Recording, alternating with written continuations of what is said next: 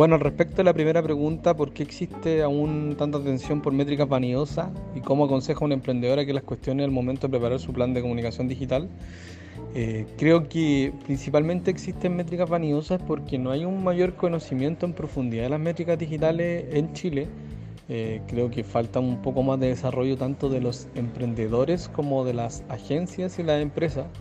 Eh, bajo mi experiencia me ha pasado mucho escuchar conceptos errados sobre las métricas, por ejemplo, sobre el porcentaje de rebote, sobre el tipo de conversiones. Eh, y hay mucha eh, foco sobre la conversión, que me parece muy bien, porque hoy en día la mayoría de las campañas son campañas de performance, muchas, pero hay muy poco de entender el, el journey completo o de entender el proceso completo de métricas. ¿ya? Eh, Avinash Kautsky, que es el evangelista de Google Analytics en el mundo, define que siete métricas máximo hay que medir y él establece un framework de métricas que es muy claro, eh, dependiendo del tipo de nivel de empresa o de emprendimiento. Entonces, yo creo que es súper relevante eso, o sea, definir cuáles son las reales métricas de valor para tu negocio y no solamente eh, centrarse en métricas, como dices tú, vanidosas, o métricas que no van a tener mucho sentido. O sea, por ejemplo, si tenemos una campaña de branding, la conversión no es relevante. O sea, la conversión va a ser un proceso después en una campaña de performance.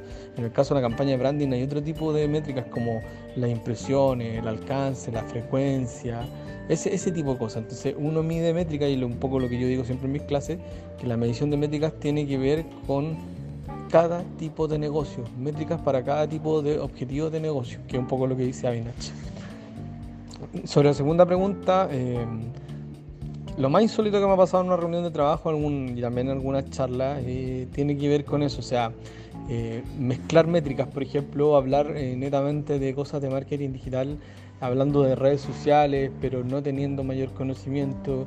he escuchado mucho hablar sobre, sobre mm, sobre mitos de Google Analytics, por ejemplo, eh, muchos mitos al respecto de, la medición, de que Google Analytics, el código de Google Analytics puede hacer que un sitio sea mucho más lento, eh, cosas que en la realidad no existen. Entonces yo siempre, a tanto a mis alumnos como a, mi, a las personas que han trabajado conmigo, a, a mi equipo, lo que trato de plantearle en realidad es que tratemos de ir a la fuente original.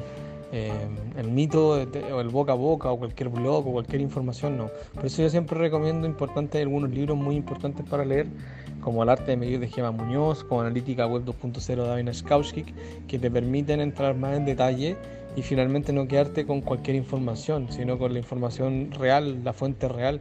Eso es súper importante. He escuchado cosas muy raras durante mi vida eh, cosas que tienen que ver con las conversiones, con los costos de conversión, con, presupuestos muy altos de, marketing digital que no tienen nada que ver con la realidad. Entonces eso hace un poco la diferencia entre una persona senior y un, junior o una persona que, que realmente una, una agencia que no tiene tanta experiencia en métrica. Eso es súper relevante. Y mm, un emprendedor debe pensar en contratar un servicio digital externo, puede hacerlo solo. Eh, ¿Qué contrataría? Principalmente creo que eh, a ver, es difícil porque, a ver, dependiendo del tiempo que tenga el emprendedor, cuando uno emprende eh, es dificultoso porque no solamente uno se tiene que dedicar a trabajar, sino que también se tiene que dedicar a vender, se tiene que dedicar a ver temas administrativos que quitan mucho tiempo. Por lo tanto, si está en una primera etapa, obviamente no tiene los recursos y todo, idealmente contratar un servicio externo. Ya, por supuesto, es importante de todas maneras que un emprendedor, si es que le gusta el mundo digital, aprenda a trabajar esta estas herramientas de manera mucho más sencilla. Hoy día hay muchas plataformas, hay cursos de Google que son certificaciones, cursos de Facebook, por lo tanto eh, te permite eh, tener mayor información, pero claro, el marketing digital no creo que es algo que se aprenda de un día para otro. Em, por ejemplo, hay gente que sabe mucho de redes sociales, pero eso no significa saber de marketing digital, por ejemplo. Eh, al respecto de tres canciones favoritas, uf, una difícil pregunta. Tengo muchísimas canciones favoritas. Em, creo que tengo un par de Talking Heads que me gustan mucho, eh, de David Byrne también que me gustan mucho, eh, algunas de Pedro Aznar, de Pat Metheny, pero no creo que tenga tres grandes canciones favoritas, creo que tengo muchísimas, creo que deben ser 20, pero claramente lo mío va por ese estilo de música de David Byrne principalmente, Talking Heads, Pedro Aznar, Pat Metheny, ese es mi estilo. Y último libro estoy leyendo, eh, en realidad estoy tratando de avanzar con tres libros, eh, no me da mucho el tiempo, ojalá lo pueda avanzar, pero Estoy leyendo eh, Design Sprint, que es una metodología de Google muy buena que estoy tratando de, implementar en, mis procesos de negocio y también en, mi día a día, en el trabajo eh, con mi equipo. Eh, también estoy leyendo un libro que se llama Piensa al revés de Roberto Cami, que es un emprendedor chileno que fundó Map City, que me pareció muy interesante. Y estoy leyendo otro libro que se llama Mide lo que importa, que también me parece muy relevante, que tiene que ver con eh, definiciones de KPIs para las empresas y no medir cualquier cosa, que es un poco lo que hoy día pasa cuando hablamos del Big Data, que estamos tratando de medir todo. La idea es tratar de medir algo, algo más en detalle. Bueno, eso sería y muchas gracias por la, por la invitación. Un abrazo.